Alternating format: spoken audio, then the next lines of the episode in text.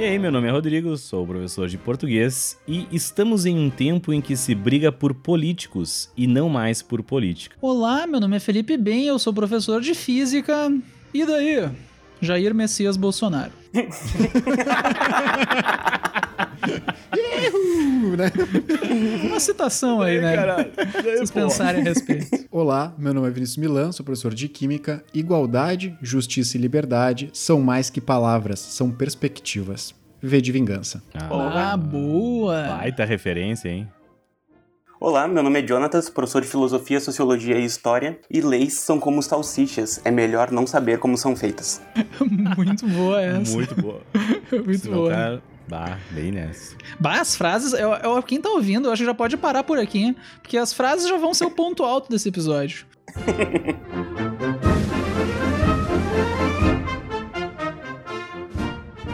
Então, pessoal, estamos aqui no EP 42, né? 42 do Vestcast. Hoje a gente vai falar um pouquinho sobre o sistema político brasileiro, pitacos, né, ideias sobre como funciona, para que serve um vereador, para que serve um ministro, pra nada, né, na real. Mas Vocês eram muito melhor quando não falavam de política. Lembra que lá em 2014 disseram que se a gente continuasse alienado, a gente ia ganhar a Copa. Era só continuar sem hospital, continuar alienado. A Copa não veio. E daí o pessoal Não resolveu veio. começar a falar de política. Era melhor ter ficado com a Copa. Pois é. Ai- Ainda bem que a gente não precisou de hospital depois. Quase nada, né?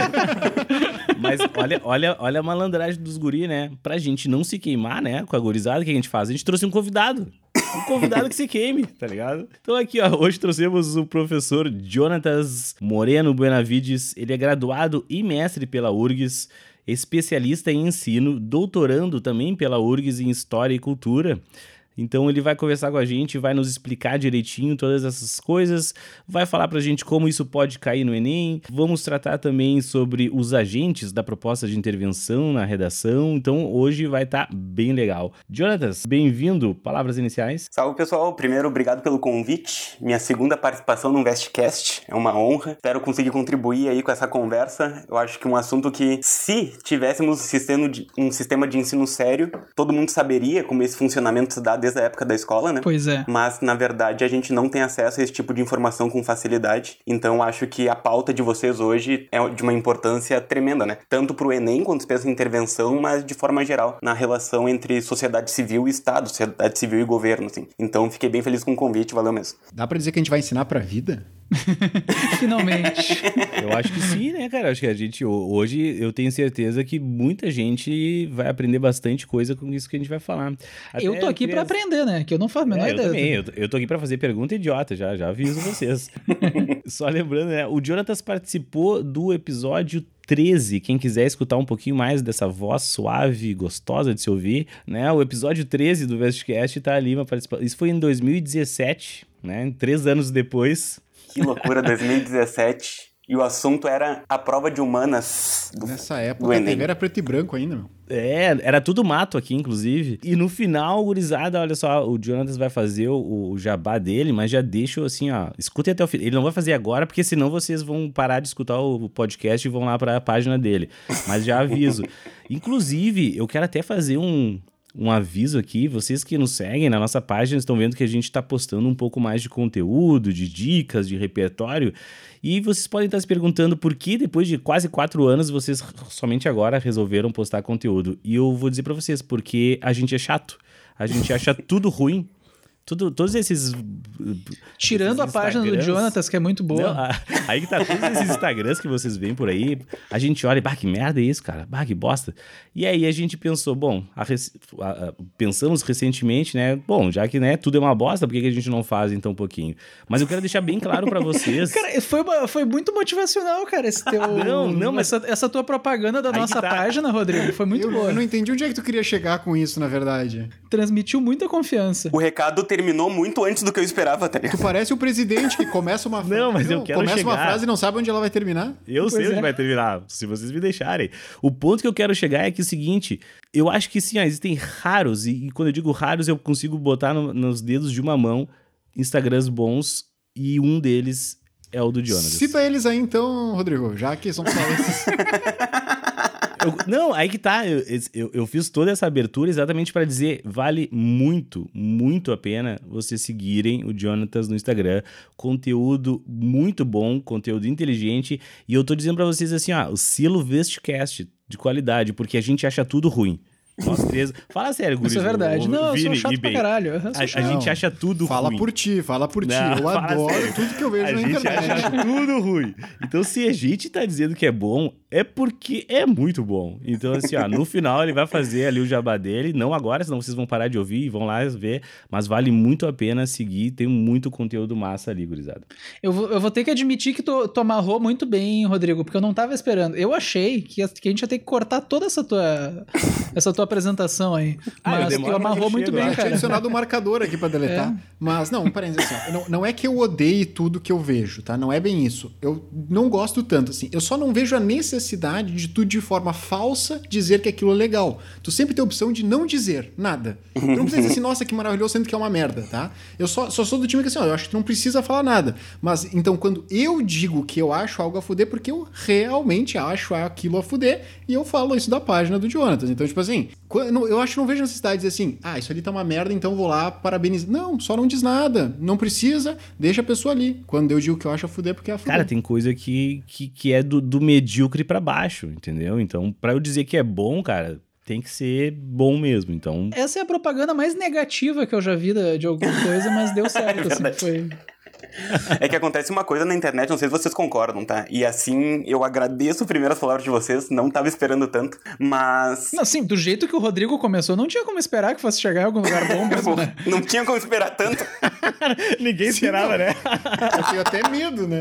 O Rodrigo não esperava tanto, mas o pessoal que produz coisas gratuitas, né, tem um problema de achar que o gratuito pode ser de qualquer jeito, né? Hum, Ah, isso é verdade. E daí isso gera um ambiente que é muito ruim, inclusive para quem tenta fazer coisas com qualidade, porque cria uma cultura de desvalorização do ensino gratuito, né? Então, Sim, tem muita sim. gente séria que acaba ficando escondida, né? No meio de tanta coisa medíocre mesmo que se publica, assim, que se faz. Verdade, cara. E aí, é bem isso, porque assim, ó, os poucos bons que eu conheço estão mais ou menos escondidos mesmo, cara. Tipo assim, ó, né? Os grandes, assim, que eu vejo são bem médios, assim, né? São- Isso. São bem isso. médios. E tem uma galera fazendo um conteúdo bom que, meu, tu vai olhar ali, o cara tem 200 seguidores. Entende? Então tem coisa. Aí que tá. Esse é o ponto, assim. E são coisas que o cara tem que desenterrar pra achar alguma coisa boa. Tu já, né? A gente já é amigo de alguns tempos, de alguns anos, então tu acabei tendo acesso ao teu canal e ele tá crescendo exponencialmente. Mas eu, digo de coração, eu tô falando, cara. Eu sou muito chato pra ma- conteúdo de internet. E você sabe que a gente, agora no Vestcast, começou a postar alguma coisa e mesmo assim a gente leva uma semana debatendo: será que isso tá bom? Será que isso não tá bom? Porque a gente é chato mesmo, cara. A gente é bem chato. Então, quando a gente elogia, é realmente de coração. bah, que massa, fico feliz pessoal, demais. Sou só eu, acho que o Rodrigo tá sendo bem particular nesse, nessa crítica aí. Tem alguém que ele não gosta, né? Cara, eu não gosto de ninguém, velho. Aí que tá. Ô meu, depois dessa entrevista eu quero muito saber quem é. Depois, depois que a gente desligar o microfone, fica aí, ó. Ah, mas canal ruim, por exemplo, o arroba.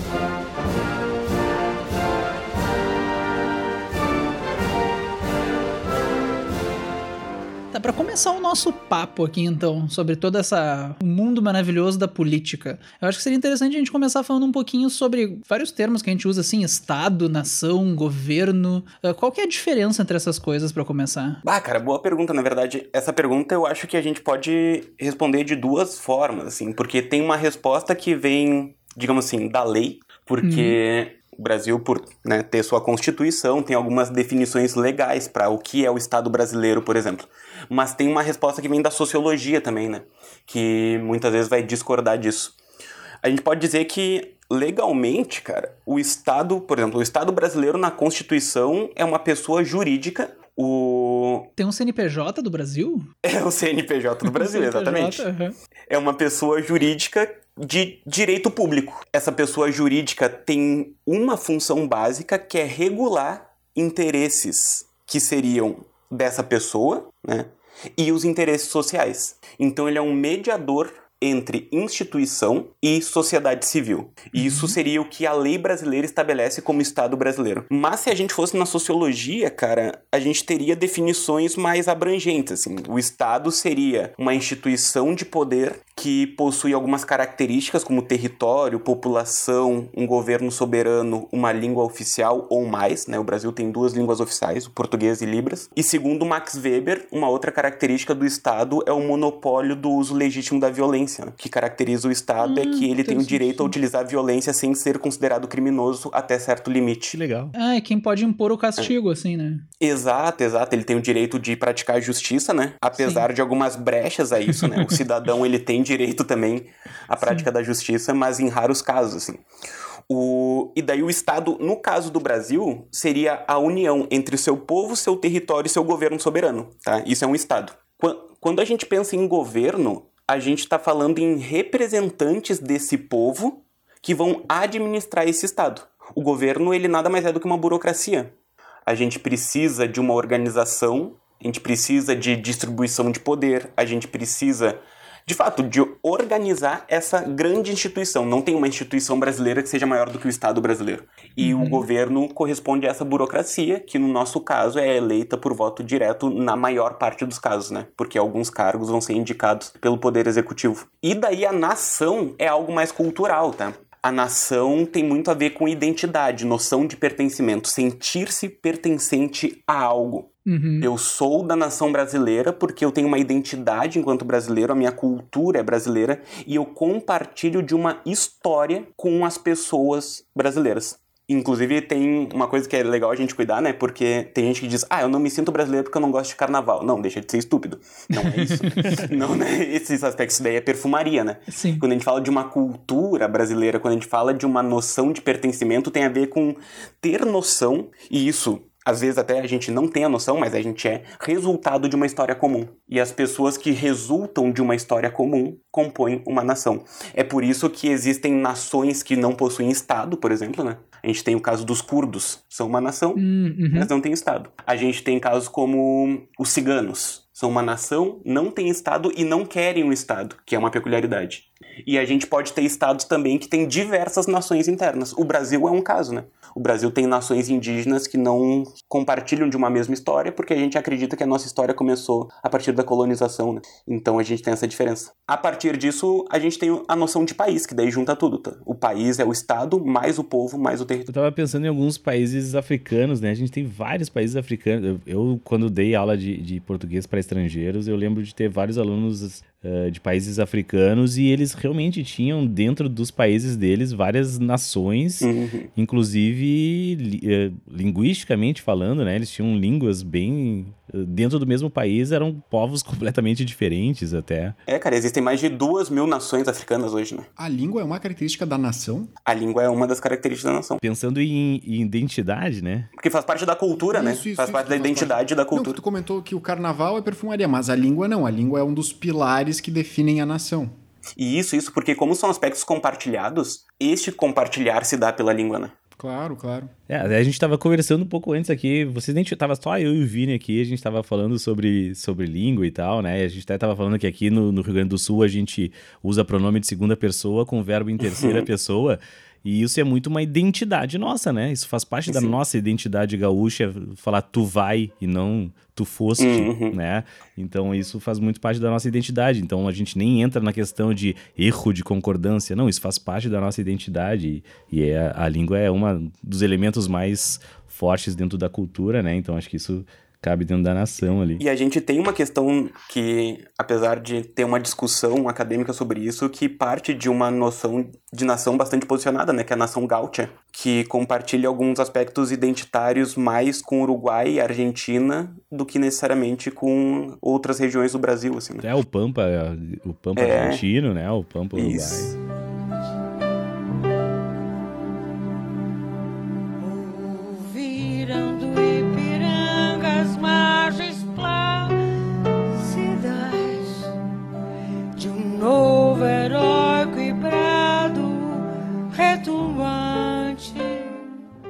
Mas uma coisa que, beleza, estabelecido que é uma nação, o governo que representa e tem o Estado. O problema, assim, a palavra Estado, tá? A palavra Estado, ela remete a duas coisas.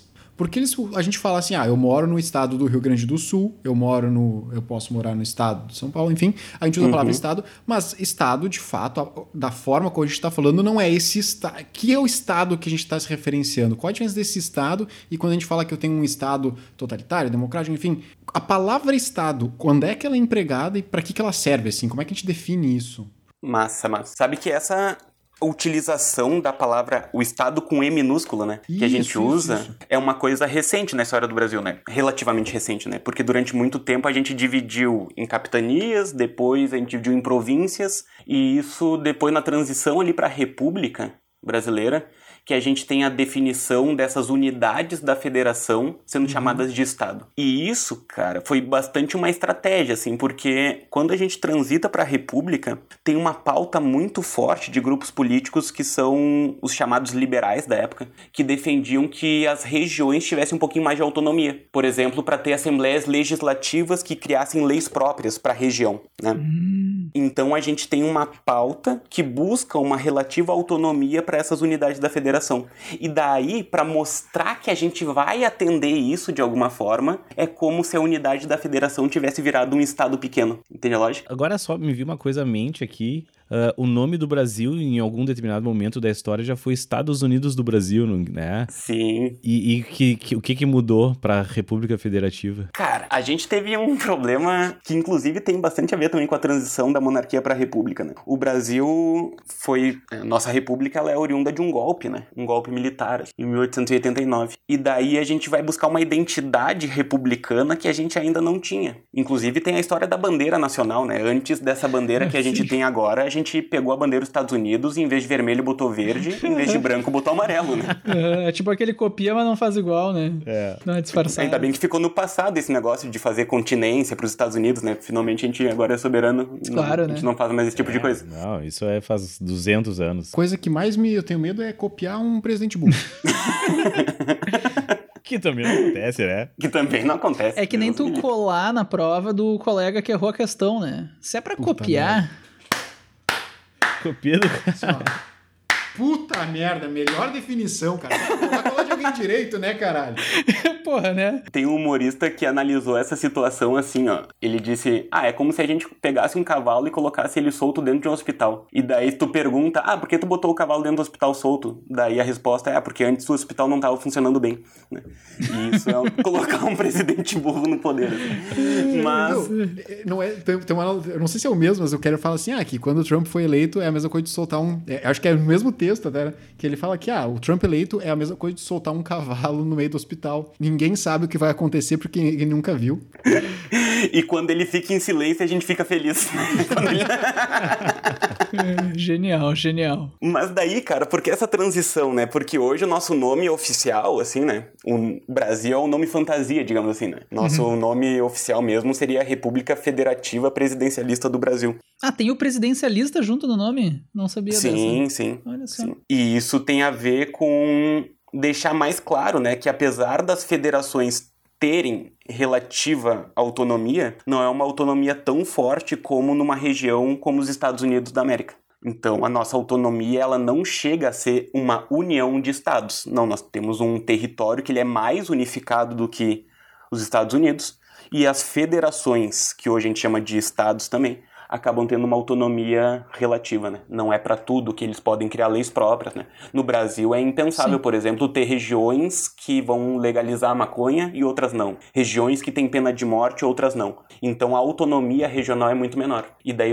a definição Estados Unidos acabou caindo. Ah, faz sentido, faz sentido. Não, essa é a questão de ser uma república, né? A questão de ser república federativa, assim, presidencialista. É, essas três palavras, na verdade, todas elas parte de opções, né? Uma república, né? Por que, que o Brasil é uma república? Porque o chefe do Estado é eleito pelo povo e tem um mandato temporário. Isso é uma república. Tá. A república vem da junção de dois conceitos em latim, res pública, né? Coisa pública. Então é o povo, a sociedade civil, que escolhe o chefe de Estado e esse chefe de Estado não é vitalício. tá? Assim a gente define uma república. A questão de ser presidencialista é porque o nosso presidente ele é ao mesmo tempo chefe do Estado e chefe de governo. Ele poderia ser chefe de Estado, mas não ser chefe de governo, que é o caso, por exemplo, da Inglaterra. Né? A gente tem um parlamentarismo porque o primeiro-ministro é chefe de governo. Uhum. E a questão do federativo é para destacar essa relativa autonomia. Mas eu poderia ter, em vez de chefe de Estado ser eleito, ele poderia ser hereditário, que daí a gente teria uma monarquia. Hum, Em vez do presidente ser chefe de governo, poderia ser o primeiro-ministro, daí parlamentarismo. Então, por isso, essas definições. Perfeito. É que eu acho que são palavras importantes, né? Que confundem a galera.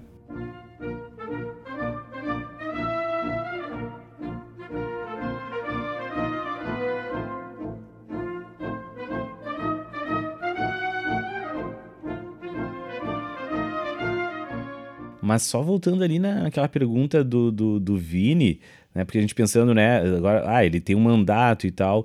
E aqueles eh, estados em que não tem mandato. Tipo, a monarquia, tá, é, é- é hereditário. Mas e na China, por exemplo, que não é monarquia, mas também não é república? Como é que a gente. sim, que tem um Estado democrático, mas tem um Estado que é totalitário, tem um Estado que é liberal, qual que é... Vamos conceituar essa parte primeiro. A gente pode definir, assim, que essa diferença tem muito a ver com sistemas políticos, né? A gente pode separar, assim, para a ciência política, quatro grandes tipos de sistema, tá? O totalitário, o autoritário, o liberal e o democrático. E as pessoas costumam confundir muito em pares, né? O totalitário e o autoritário, eles acham que são sinônimos, e o liberal e o democrático também. O, o que acontece é que num estado totalitário é como se a sociedade civil. A gente na sociologia trabalha com três forças, tá? Quando a gente fala sobre as relações de poder dentro de um país. Essas três forças a gente tenta sistematizar, a gente tenta simplificar um pouquinho, definindo como o Estado, o mercado e a sociedade civil. Essas três forças sempre vão estar dialogando de alguma maneira. Uhum. No, no Estado totalitário, o Estado consegue fazer com que a sociedade civil seja um prolongamento do Estado. Então não tem uma divisão entre Estado e sociedade civil, porque se consegue, através da propaganda, da violência, da doutrina, coisas assim, fazer com que a própria sociedade apoie o Estado como uma coisa única. Como o regime, por exemplo, sei lá, Mussolini. Isso é um Estado totalitário. O autoritário é, por exemplo, a ditadura civil militar no Brasil. A gente tem a sociedade civil sendo excluída do poder político ela não é prolongamento do Estado, porque ela não é consultada para absolutamente nada que importe. E daí a gente acaba dividindo. E daí, quando a gente fala de sociedades como Coreia do Norte, China, a gente vai ter que entrar num debate do tipo, tá, a sociedade civil, ela prolonga o Estado e ela representa esse Estado como algo unificado, ou ela é excluída dessa política estatal. E é a partir dessa discussão que a gente poderia definir corretamente ou totalitário ou autoritário para esses estados. E é uma discussão meio em aberto, assim, tem pontos para um lado, pontos para o outro. É, tem pontos. Eu diria sim, cara. Eu acho que a Coreia do Norte gera menos debate do que a China hoje, inclusive. Uhum. Sim, faz Porque a China tem uma pluralidade regional bizarra, né? As zonas de exceção econômica, onde o liberalismo pode ser exercido de fato. Outras zonas em que esse liberalismo não se sente nem o cheiro, né? Então tem uma dificuldade de definição maior. assim. A gente pode dizer que o totalitário, entre aspas, né? Mas ele tem menos oposição do que o autoritário? Daria pra dizer mais ou menos assim? Ou eu tô falando besteira? Dá pra dizer que sim, dá pra dizer que sim. Ambos vão ter oposição, mas o. Cara, é como se o, o totalitário fosse um autoritário que conseguiu mais sucesso no convencimento. Sim, é um. É o meio lábio, assim, Isso. Síndrome de Estocolmo, assim. Exato. O exato. autoritário é o professor que manda na sala, todo mundo cala a boca. O totalitário é o que manda o, a- o corredor inteiro ficar quieto. O estado autoritário a gente pode entender como o professor que entra em sala e manda de forma violenta os alunos calarem a boca. O estado totalitário, o professor está chegando na sala e os próprios colegas mandam os outros calarem a boca porque o professor está chegando. Ah, boa, boa. Vai, eu queria um estado totalitário na minha aula. e como é que a gente ali, tá diferencia o, o democrático do liberal? a gente vai entrar num eixo que tem discussões ideológicas bem claras, assim, né? Mas um Estado liberal, cara, ele tende a privilegiar liberdades de tipo bem específicas. São as liberdades que a gente pode definir como iluministas, né? São liberdades individuais e econômicas. E o Estado liberal, essa definição de liberdade tem a ver com uma liberdade de mercado, muito clara. Então tem toda uma ideia das pessoas serem iguais perante a lei, mas na prática, uma crítica que o Estado liberal sofre muito é que apesar das pessoas serem oficialmente iguais perante a lei, elas não têm a igualdade material de condições de vida. Então isso acaba gerando a desigualdade perante a lei, né? Níveis de advogados diferentes, coisas assim. porque tu privilegia não a liberdade do cidadão, e sim a liberdade do mercado. O Estado democrático a gente pode definir como um Estado em que os direitos individuais são também destacados, mas a igualdade de participação política é o ápice da coisa. Um Estado democrático, a gente tem várias instituições e entidades livres, como ONGs, podendo interferir mais na política. A gente tem uma clara intervenção popular nas questões de governo. É como se a sociedade civil controlasse o Estado. Seriam estados que vão ter muito mais frequentemente plebiscitos, por exemplo, para tomar decisões, coisas do tipo. E como é que a gente chama o estado que é liberal na economia, mas conservador nos costumes? É novo.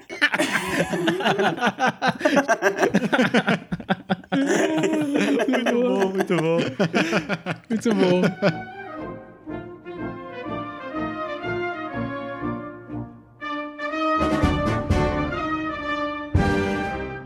dadas essas distinções, né? No caso do Brasil, da nossa República Federativa Presidencialista, o nosso Está, Estado ou governo? Agora fiquei na dúvida.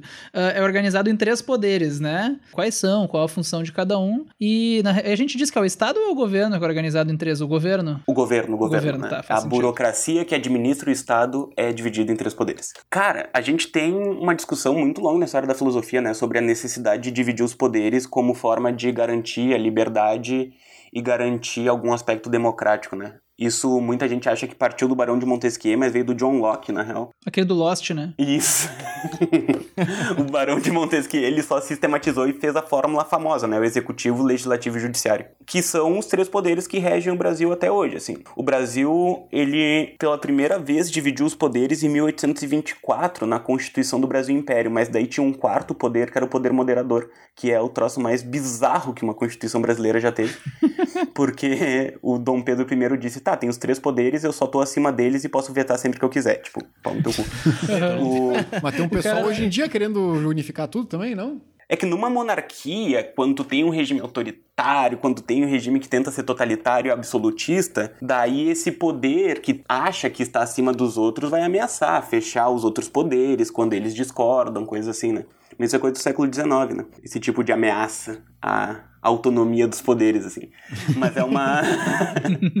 Mas é uma característica muito clara na obra do Montesquieu, O Espírito das Leis. Né? Ele disse uma coisa muito clara, assim: ah, o poder corrompe, tá ligado? Tu pode achar que tu é uma pessoa muito boa, mas se tu tiver todo o poder sobre um Estado, todo o poder de um governo, a chance de tu ser corrompido por ele é muito alta. Só que o poder é algo abstrato, né? Como é que tu faz então para controlar o poder e evitar que ele se corrompa? E segundo Montesquieu, só com outro poder.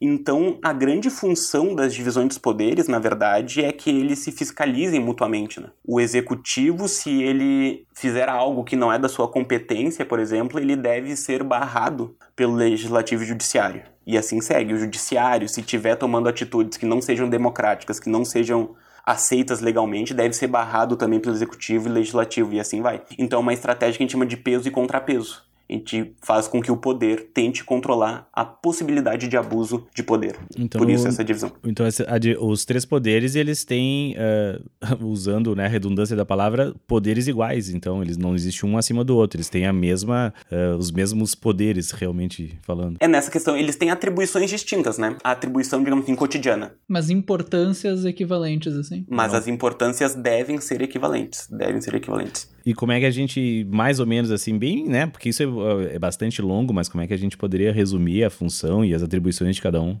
Cara, assim, pegando o basicão das coisas, a gente tem um poder legislativo, que o próprio nome já é um pouco explicativo, né? Ele é responsável por elaborar as leis, por adaptar as leis e por modificar essas leis quando necessário. O... Depois a gente pode falar até, na prática, quem é o legislativo no Brasil, coisa assim, né? Uhum. Mas a sua função primordial é a elaboração e adaptação de leis quando necessário. O poder executivo, ele também tem um nome autoexplicativo, mas que gera um pouquinho de confusão, né? Porque as pessoas, ah, o executivo executa as leis, tá? Mas na prática, porra, é essa. Quando a gente fala um executivo que executa as leis, na verdade, qualquer pessoa que cumpra as leis está executando as leis, né? Sim. O poder executivo, ele tem como função primordial a execução de programas públicos e a prestação de serviços públicos. Essa seria a função, por isso, executar. Né? Sim. Ele coloca em prática essas coisas. Então, o legislativo pode, por exemplo, criar uma lei de aumento do investimento na educação pública.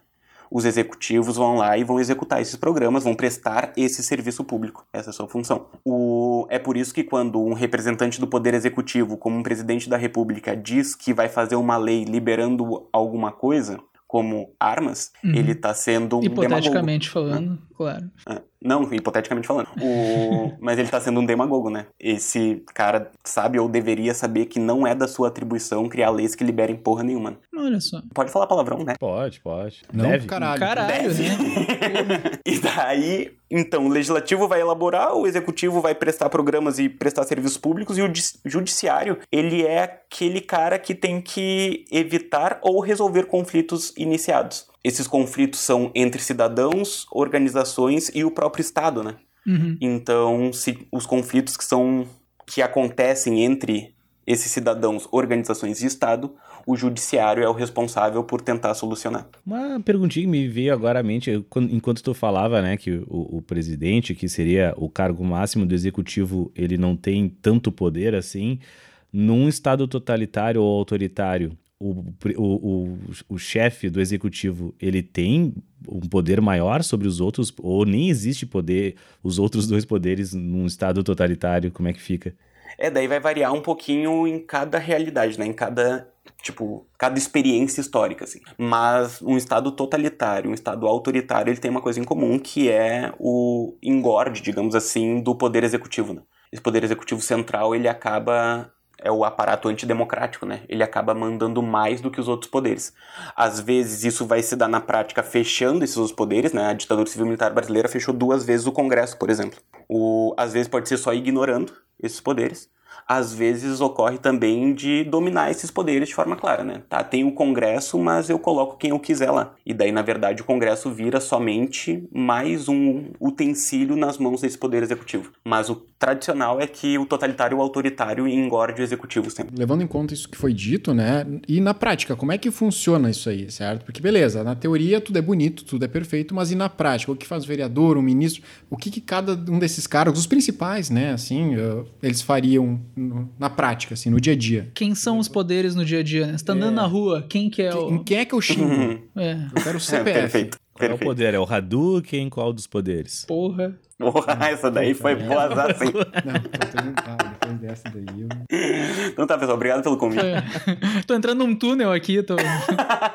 O judiciário é a coisa mais complexa de todos, tá?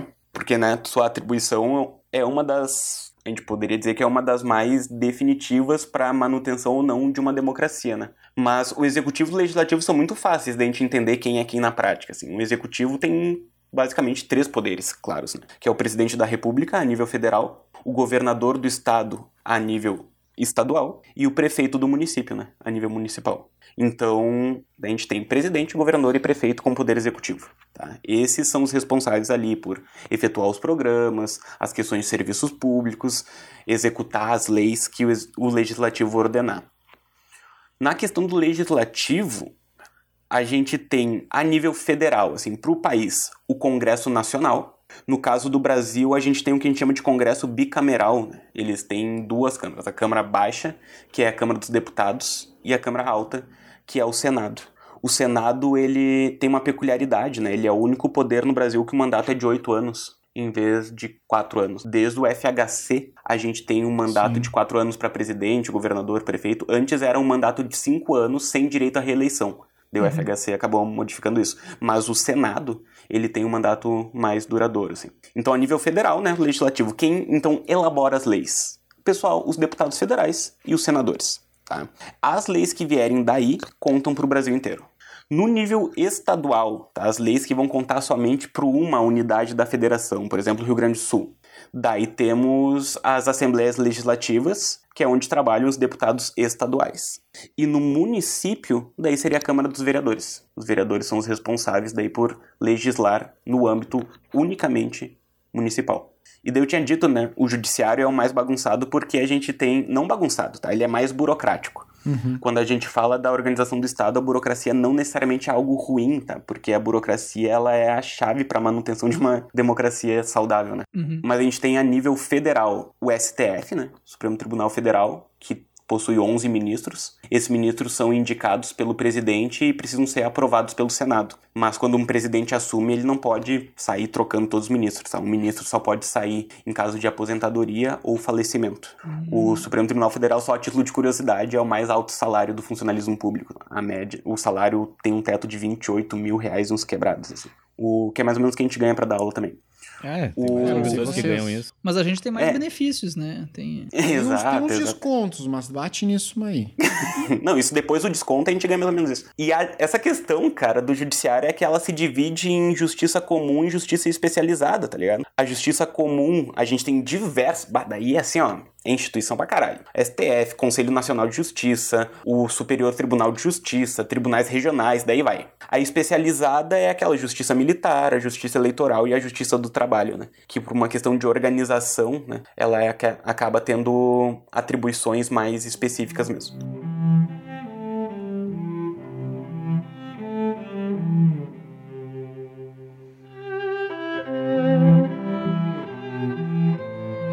Uma pergunta agora bem direta que vai interessar bastante os nossos ouvintes.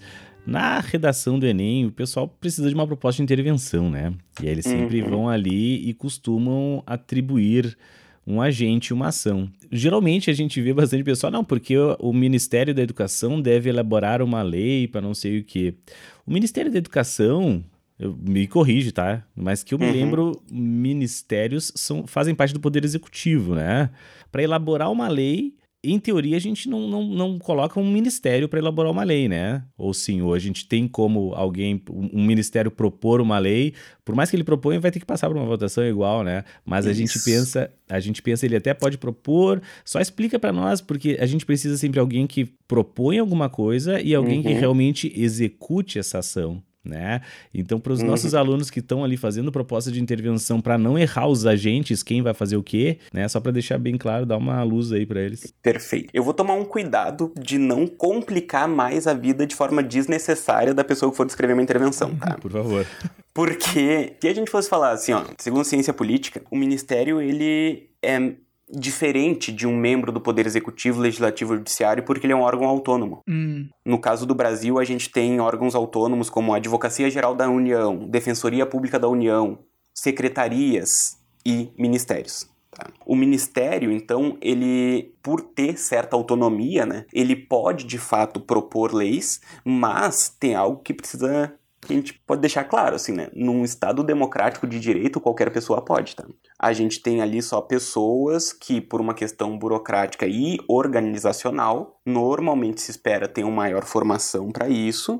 o ministério é como se fosse um governinho à parte, tá? em que o ministro seria o chefe, mas tem diversas pastas, secretarias, assim. Eu acredito que a forma como a gurizada costuma trabalhar na redação não precisa ser modificada nesse sentido, porque de fato o ministério ele pode fazer a proposta, mas como estamos falando de um estado democrático com divisões de poderes, qualquer proposta que venha de qualquer pessoa vai ter que ser discutida, apresentada, discutida e aprovada, né? Então eu posso sugerir, por exemplo, que o Ministério da Educação uh, elabore uma lei. Pode sim. Essa lei ela só não é legitimada antes de passar pelo Poder Legislativo oficialmente. Deixa eu aproveitar para fazer um gancho entre o hum, deputado federal e senador. Tem alguma atribuição muito distinta, assim? Qual que é a ordem de, sei lá, o que cada um faz, assim, resumidamente? Qual é a diferença entre eles? Além do salário. É, além do salário, que é importante. É bastante semelhante, na verdade, tá? É como se fossem instâncias, tá ligado? Como a gente tá falando da parte mais importante do legislativo, porque é aquele que de fato vai propor as leis que vão ser para todo o país, a gente deixando toda essa atribuição nas mãos de uma Câmara só, como a Câmara dos Deputados, né, é muito mais fácil tu ter um poder executivo que acabe, por exemplo, comprando mais de 50% dos uhum. deputados, dando jantares, coisas assim. Então o Senado ele representa um estatuto de segurança porque essas leis de atribuição nacional, depois da aprovação da Câmara dos Deputados Federais, vai ter que ser aprovado pelo Senado. E é por isso, inclusive, que o Senado tem a duração de oito anos, tá? Obviamente, né? Por exemplo, a gente tem um presidente atual. A maior parte dos senadores não veio depois do governo dele. Então é muito mais difícil que ele consiga criar estratégias para ter todos esses senadores do seu lado de forma injusta. Graças a Deus. Bênção do pai. E daí isso é um artifício ali que a gente tem, né? Ah, interessante. É meio que o antivírus, assim. É como se fosse um funil, né? Passou ali pela parte mais larga, que é mais fácil, porque todo mundo que já viu uma sessão da Câmara dos Deputados viu que não precisa ser muito inteligente para ser um deputado federal. o... E daí depois dessa boca mais larga vai ser afunilado ali para um grupo que, inclusive, isso daí é muito histórico, né? Senado a gente tem desde a Roma antiga, assim, porque seriam os antigos conselheiros, né? Os anciãos, assim, as pessoas seriam sábias e por isso conseguiriam né, legislar nesse sentido. E é por isso, inclusive, que não importa o tamanho do estado, né, sempre vão ser três senadores por estado, assim, para garantir uma distribuição mais justa possível. Pois é, até pegando o gancho nessa tua pergunta, né, são 81 senadores, se não me engano, né? Uhum. Isso são três por estado. Uh, mas deputados federal a gente tem 500 e poucos, eu não sei exatamente o número, mas é um número bastante. E, e, e, a, e a gente tem estados com oito, nove deputados uhum. federais e outros estados com 50, sei lá. Como é que a gente faz essa divisão aí? Por que essa discrepância? Daí é por número eleitoral. Aí na Câmara dos Deputados a gente tem, de fato, né, estados que têm um âmbito eleitoral maior acabam tendo maior número de deputados. E é por isso, inclusive, que o Senado tem uma outra importância, né? Porque o Brasil já teve fases, por exemplo, em que os estados de São Paulo e Minas Gerais se aproveitavam de um público eleitoral maior para ficar governando o país sozinho. E daí o Senado é uma barreira para isso também, né? Porque tem uma distribuição mais igualitária. Então é, é, aí seria. Claro, São Paulo vai ter sempre um número maior Sim. de deputados, né? Sim, a tendência é essa. Ah, isso a gente pode, talvez, também. Como eu falei no começo, só pergunta idiota, né? Uh, a gente pode fazer algum paralelo com a eleição dos Estados Unidos, por exemplo, né? Porque a gente a gente escuta que às vezes o cara que tem o maior número de votos não é o que vence a eleição, né? Tem os colégios eleitorais. Então seria mais uhum. ou menos parecido com isso, né? Colégios eleitorais com mais importância tem mais delegados e outros estados com menos, e por isso pode acontecer do cara que ter menos voto ganhar a eleição? Cara, isso acontece no Brasil, mas não é por esse motivo, tá? A gente tem um problema no nosso sistema democrático que é que eles chamam de legenda, né? A gente já teve casos de prefeito ganhando a eleição em Porto Alegre não podendo assumir, o segundo colocado assumindo, né? Porque ele era de um partido muito pequeno, a legenda era muito pequena e não tinha um número para a legenda inteira suficiente para legitimar a eleição dele. Umas bizarrices que acontecem por conta desse nosso sistema eleitoral. Ah, eu nem sabia que isso acontecia no, no Brasil, é. isso. Teve um caso que foi famoso, foi do Tiririca, né? Que quando ele, ele é eleito, na mesma legenda dele, né? Ele, ele leva uns uhum. dois, três investigados, Isso. que era, era o Roberto Jefferson, que se não me falha a memória, tava na época. Oh, meu, eram uns três, quatro caras, assim, que, tipo, estavam sendo investigados, já tinham saído do governo, e na eleição dele, por causa disso, eu não sei como é que funciona exatamente, é, por, é pelo número de votos, tem certo número de vagas, né? Isso, isso. E aí ele leva junto, é bizarro, meu. Isso é bizarro. É bizarro, é bizarro. Porque daí a gente tem, de fato, né? A gente acaba tendo de forma quase inevitável a predominância dos mesmos partidos, né? que eu diria que é uma das maiores falhas da nossa democracia. Assim. A gente tem a ideia de que todo mundo pode se candidatar desde que se filia a um partido, que já é uma delimitação, né? a obrigação da filiação partidária para ser candidato. Mas uhum. além disso, a gente tem uma distribuição ridícula de propaganda, né? No nosso sistema eleitoral ali, né? A gente tem partidos que vão ter seis segundos de televisão, tá ligado? Pá, isso é muito bizarro, né?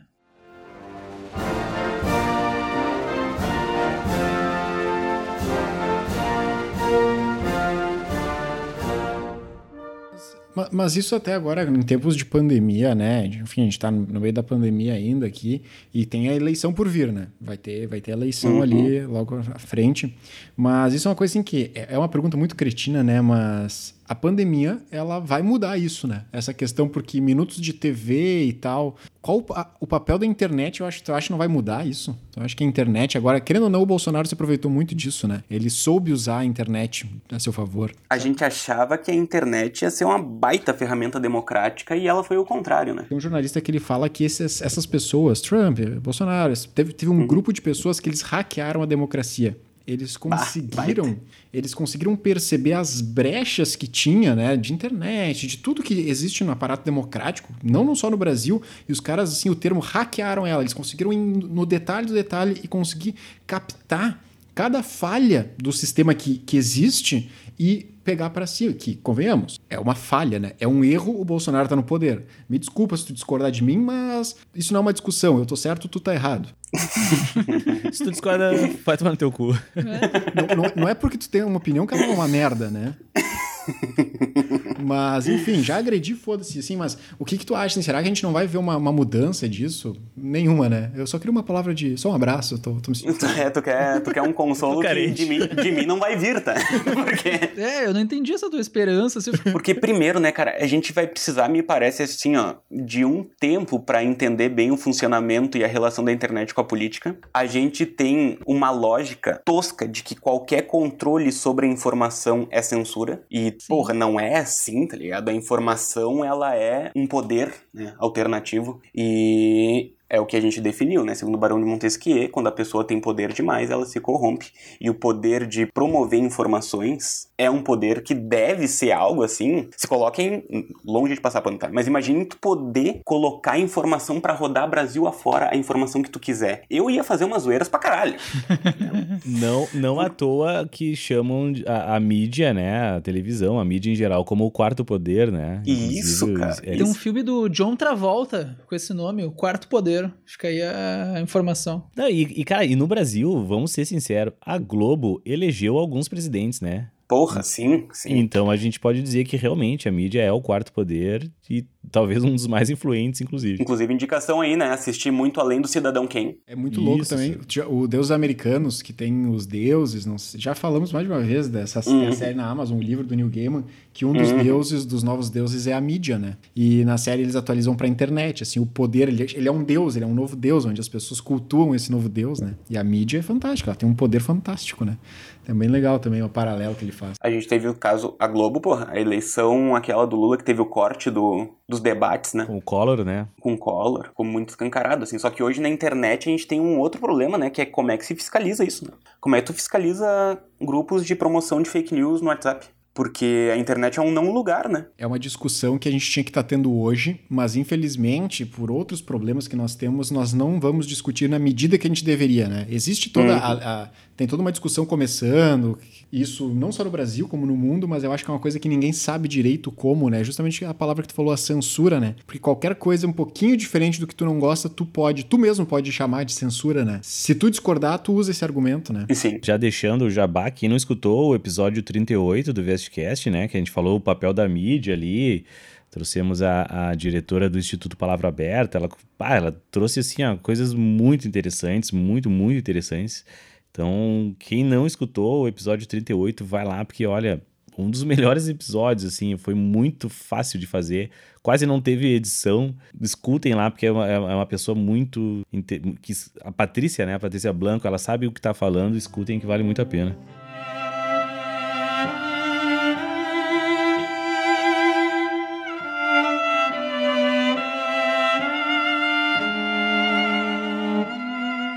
Mas tudo isso que a gente falou, então, sobre as divisões de poderes, de atribuições dentro do nosso governo democrático, né? Uh, me lembrou até uma coisa crescente que está surgindo, que é a ideia de uma crise da democracia. Não sei se tu podia falar um pouquinho sobre isso. Cara, inclusive a gente a gente podia discernir, né, que historicamente a gente conhece dois grandes modelos de democracia, que é a democracia direta e a representativa, né? Os grandes, as grandes experiências de democracia direta que a gente conhece foi o caso ateniense, né?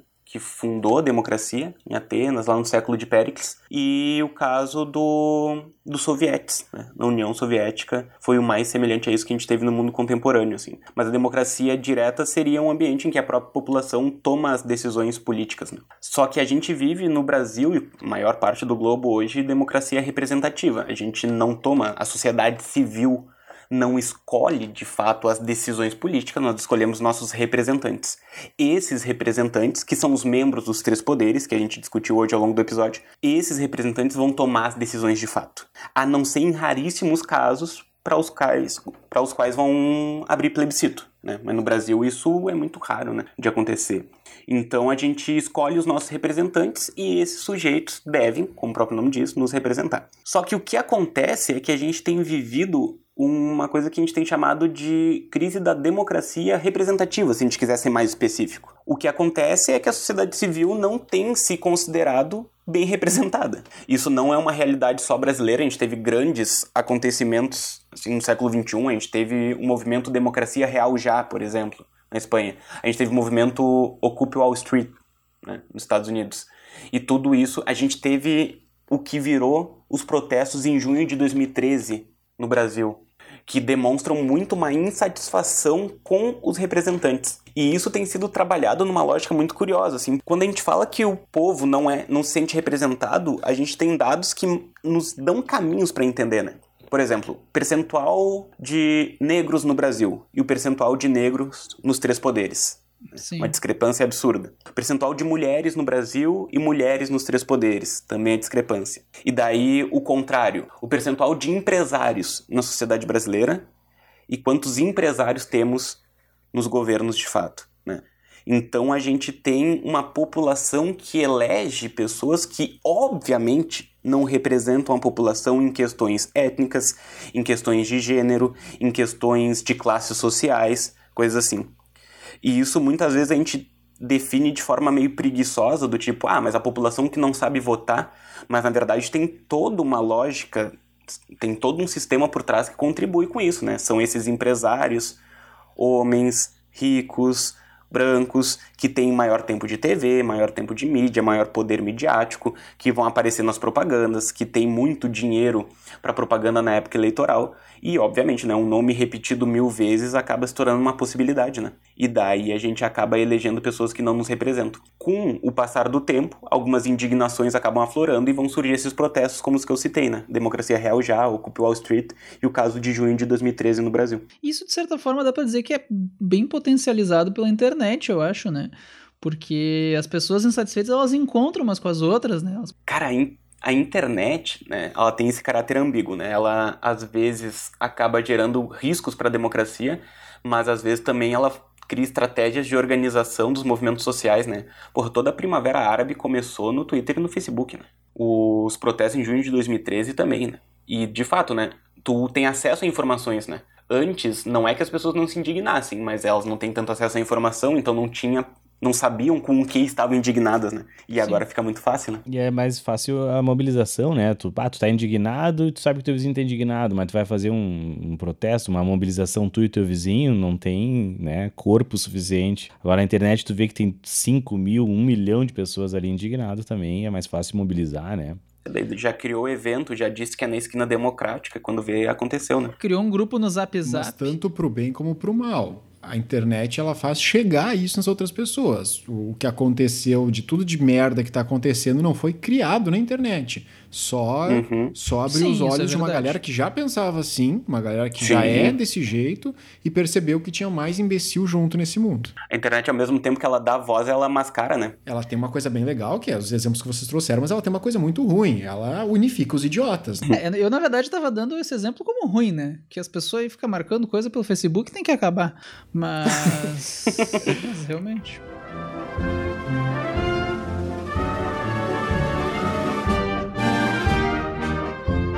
Vamos, vamos para a parte prática agora, então. Jonathan, tudo isso que a gente conversou hoje, né? Já falamos um pouquinho uhum. sobre a proposta de intervenção, então a gente já sabe uh, a, a importância disso, né? Nos agentes, em quem faz, em quem elabora, em quem executa.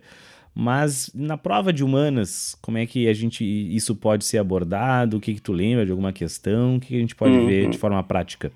Cara, essa discussão sobre o Estado, né, ela pode aparecer em diversos conteúdos, tanto da sociologia da filosofia, mas da história e da geografia também, então ela pode perpassar todos os conteúdos da prova de humanas, assim. A gente tem algumas questões que são muito tradicionais, né, que são os estudos, por exemplo, do Max Weber, sobre o Estado Nacional Moderno, que da sociologia clássica é o grande nome, assim, né? que ele diz Estado Nacional Moderno e a sua burocracia foram uns, um dos objetos de estudo que ele mais privilegiou, assim, foi o cara que definiu que o Estado é detentor do monopólio do uso legítimo da violência, foi o cara que definiu que, por exemplo, o Estado ele produz dominação Isso não num caráter negativo na visão dele, mas dominação seria a possibilidade de dar ordens e a população considerar legítimo obedecer, que é uma peculiaridade, assim, nem todo mundo que dá ordem é legitimado, né, pelos receptores dessa ordem. O Estado ele é muito bem sucedido nisso, assim.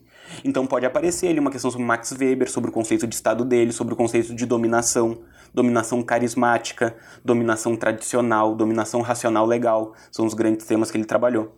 A gente tem as discussões sobre Estado, por exemplo, em alguns episódios bem marcantes da história contemporânea, como a crise de 29. A diferença entre um Estado liberal radical e um estado de bem-estar social. A diferença entre a realidade norte-americana ali até 29 e a realidade norte-americana depois do New Deal, quando se aplicam as teses lá do estado de bem-estar social para tirar os Estados Unidos da crise. Isso pode aparecer bastante. A gente tem as definições de poder, né? O Estado, no final das contas, se a gente fosse, fosse simplificar, é uma instituição de poder. E daí a gente tem as questões do Foucault, por exemplo. Foucault foi um sujeito que trabalhou muito com a ideia de microfísica do poder, né? Como esse poder estatal acaba se espalhando para a sociedade e a sociedade acaba reproduzindo no seu cotidiano, seja nas relações interpessoais, como marido e esposa, mas também nas instituições como escola, presídios, uh, instituições psiquiátricas. Foucault aparece com relativa regularidade, assim. Para a geografia, é muito importante esse discernimento. Eu acho que foi a partir de uma pergunta do Ben que a diferença entre Estado e nação para a geografia é algo muito caro. A diferença entre Estado, nação e etnia, por exemplo, acaba uhum. aparecendo. Uhum. Uma coisa que o Enem pode fazer também é descrever uma realidade política, seja ela qual for, assim, pode ser Alemanha nazista, ou descrever Arábia Saudita, descrever, sei lá, Uruguai e perguntar a que tipo de regime político aquela descrição se enquadra. Daí a importância de saber a diferença entre totalitário e autoritário, por exemplo, né? Então, daí numa questão mais contextualizada, né, que é bastante característica da prova de humanas também, aí seria uma possibilidade.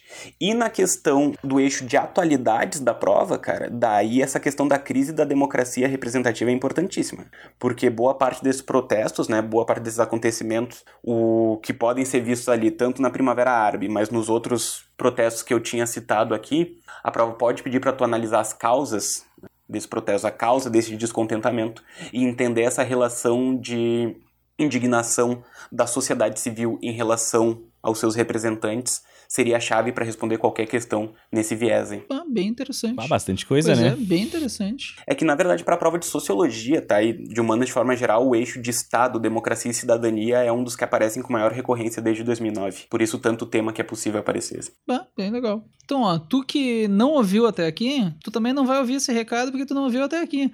Mas saiu perdendo. mas, mas, fica aqui o meu desabafo, é, né? Tu não tá desabafo. tá ouvindo. O pessoal que ouviu até aqui avisa quem não ouviu até aqui que essa pessoa saiu perdendo. Tu vê que a gente já tá criando o quê? Um regime totalitário aqui. Pode crer. Os ouvintes são um prolongamento do Vestcast. São braços de um, do polvo Vestcast. Falando em muitos braços e Vestcast e redes sociais, que a gente não tava falando disso, mas eu tô trazendo o gancho aqui. Uh, queria então. Aquele gancho pra... que não existe, Aquele né? gancho que não existe, né? Mas fica mais legal de falar, né? Falando nisso. Falando nisso é um realçador de sentenças, né? Às vezes tu não tá falando nisso, mas é bom tu começar dizendo falando nisso. Queria que tu aproveitasse então para fazer o teu jabá aqui, Jonatas. A grande página do, do, Instagram. Não é página no Instagram, né? Eu sou muito idoso. É perfil. É, perfil. é a comunidade, né? Comunidade do, do Instagram. Instagram. aquele site que tu tem, como é que é o nome? Aquele, aquele blog. Então, primeiro, obrigado pelo espaço aí. Eu comecei esse ano, cara, e tem muito a ver com o contexto de pandemia e buscar fazer algum tipo de produção que, ao mesmo tempo, auxiliasse pessoas que querem Enem e tal, mas também que criasse um contraponto a esse pessimismo e a esse espalhar de coisas negativas sobre humanidade que acaba meio que caracterizando a internet porque dá muito like, né? O, daí eu comecei a página que se chama Humanizarte. A Humanizarte, ela tá com... No dia que a gente tá gravando esse episódio, tá com três meses de existência. Ela busca divulgar de forma acessível, o mais acessível possível, coisas relacionadas à arte, à filosofia, à sociologia, à história, às humanidades de forma geral. Ela tem uma missão que eu coloquei para ela, que é de fato, né, mostrar que apesar dos pesares, né, o que caracteriza a história humana não são atrocidades, apesar de a gente gostar muito de destacar isso. O que caracteriza a história humana são pessoas fazendo coisas fantásticas no dia a dia, né? seja de uma pintura até ajudar alguém de forma geral, ou escrever um livro de filosofia que busque nos auxiliar a encontrar algum sentido na nossa existência, o que pode salvar diversos casos, assim. Eu tenho uma relação muito próxima com a questão do estudo, tá? E isso com a questão da cultura, assim. Me parece que estudar filosofia, estudar arte, foi uma coisa que me salvou de diversas maneiras, assim, né? Da minha realidade social anterior, mas também de badges violentíssimas que todo mundo passa ali no meio dos vinte e poucos anos de idade, assim. E foi através de de fato, autores como Albert Camus, poetas como Whitman, coisa assim, que eu acabei, bah, pode crer, tá ligado? É isso que eu curto fazer, tem muita coisa massa para passar para as pessoas, a gente já criou muita coisa fantástica que faz bem a gente saber, né, que pessoas criaram. E a Humanizarte tem essa dupla missão, assim, né? tentar auxiliar de forma gratuita pessoas que querem passar no Enem, com conteúdo de filosofia, sociologia e humanas, uhum. mas também um discurso que busca destacar os aspectos positivos da humanidade de forma geral, assim. É uma página que eu definiria como uma humanista digital, de certa forma. Muito Cara, bom. isso foi, isso foi a apresentação mais bonita de uma página que eu já vi. Viu, Rodrigo? Anota aí como é que... Eu, Rodrigo, é, apresenta o Vestcast aí. Não, não, agora É. eu quero que tu apresente o Vestcast. Eu fiz 10 minutos de propaganda, o cara em um minutinho ali fez uma muito melhor do que toda aquilo que eu falei ali. Sabe que a gente vai pegar essa tua fala e toda vez que tu falou humanizarte, a gente vai editar e colocar Vestcast, né? Vestcast. Esse é o nosso novo... Pode crer. Cara, muito bom. A gente vai, né, no- obviamente, vai estar no, qua- no nosso card ali, tanto Instagram, Facebook, a gente vai marcar o perfil, então vocês que estão nos ouvindo, só clica ali e segue, que é, e, ó, e corre pro Vale abraço, pena. porque tá valendo muito a pena. E uma coisinha só, Rodrigo, deixa eu aproveitar Diga. então que eu fechei três meses e tava comemorando o número de seguidores, foi bem surpreendente pra mim, né? Bati 5 mil seguidores nesses três meses ali. E daí eu aproveitei esse momento pra elaborar um mini curso gratuito, né? 100% online, de filosofia e sociologia voltado pro Enem. E daí eu não sei quando o episódio vai ao ar, mas não importa quando o ouvinte do Vestcast escutar, mesmo que já tenha passado, que eu já tenha liberado as coisas, já tenha tirado a publicação, me manda uma mensagenzinha ali no privado dizendo que ouviu no programa que eu libero o acesso. Olha o curso aí. vai ser, Olha, o curso vai ao ar a partir Olha de só. agosto, daí Tô pode ajudar a gurizada. Aí, ó.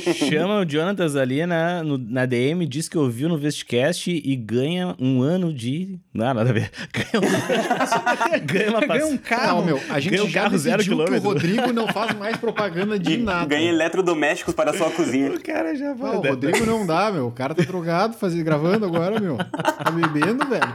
O cara levou 15 minutos pra apresentar o convidado. Não, mas ele- não, ganhou esse curso. Não, é um curso, né? de- Então, curso de filosofia e sociologia pro Enem, é isso? É um curso de filosofia. Esse primeiro curso que eu tô liberando gratuito, ele vai focar no tripé da filosofia do Enem, que é a epistemologia, a ética e a política. Daí vai ter acesso para videoaulas, um material teórico e lista de questões para todos esses conteúdos, assim, que são as questões que mais caem nos últimos 10 anos aí. Agora sim, né, legal. Tu que não chegou até aqui, pau no teu cu. Agora sim, Bah, chegou esse aqui, realmente, te a pessoa perdeu aí, ó. Ô, te fudeu feio, porque olha, perdeu. E isso, quem chegou até aqui, não conta pra quem não chegou.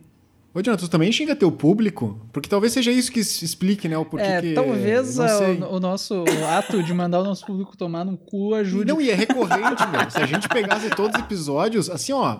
Olha, eu vou É. te dizer que pelo menos uma vez por mês a gente manda alguém tomar no cu. Porque não. Mas essa estratégia de vocês é muito boa, porque é sempre o não ouvinte que vocês mandam. Isso é verdade. Ou seja, Ah, o é ouvinte verdade. faz parte de um grupo seleto, Seleto. que não precisa tomar no cu. Que chegou até aqui e que vai Que ganhar o curso do Jonatas, olha só. Tinha um- nós tínhamos um projeto que era o Vai Tomar no Cu do Rodrigo, cara. Eu acho que a gente tá fazendo alguma coisa errada. Nós estamos há quatro anos com o perfil no, no- na, na Instagram e não chegamos nem a dois mil ainda. O Jonathan com três meses já tá com 12 mil isso ali. Olha a fala bonita ali do cara. Mas então eu queria só agradecer, né? Muito obrigado. Valeu por tudo, foi muito bom, aprendi bastante. Espero que quem escutou aqui, quem chegou até aqui, né, bem? Que é quem tenha chegou gostado. até aqui, né? Tenha gostado. Quem não gostou vai tomar no cu. Né? E Pra o valeu. costume, né? Se tu chegou até aqui e não gostou, É, valeu de coração, Jonas. Obrigado mesmo. Obrigado pelo convite mesmo, gurizada. Foi muito massa bater esse papo com vocês. Espero que a gente consiga mais oportunidades pra isso aí. Cara, sensacional, aprendi bastante. E pro, claro, né, pro nosso ouvinte, lembrando, nós estamos em todos os agregadores de podcast, no Spotify, naquele aplicativo lá que vem com o iPhone, que eu não sei o nome, mas vem junto. Procurem no Google, Vestcast, tamo aí, né? Ah, lembra de divulgar pro amiguinho, a gente tá aqui contribuindo para a herança cultural da humanidade, como diz o Jonatas. É e isso. obrigado pela atenção. Até a A próxima. gente, a gente tem uma missão, né? Que é a mesma do Jonatas, que eu não lembro mais, Isso, mas é a mesma do era. Jonatas. Mas é essa aí mesmo. Na dúvida, volta o episódio um pouquinho. Bonito é igual. Abraço, gurizada. Até. Feito, até mais. Falou. Um beijo. entre otras vivo en pátria amada,